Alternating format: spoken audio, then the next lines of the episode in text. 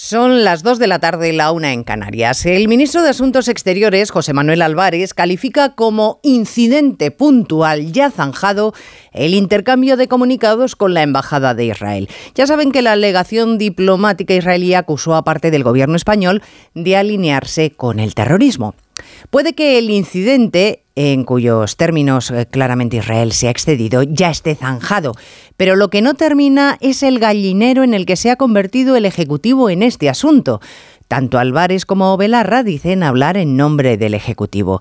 El primero, Álvarez, condena a Hamas, exige la liberación de los secuestrados y clama por el respeto a los corredores humanitarios. La segunda, quiere llevar al primer ministro israelí ante la Corte Penal Internacional.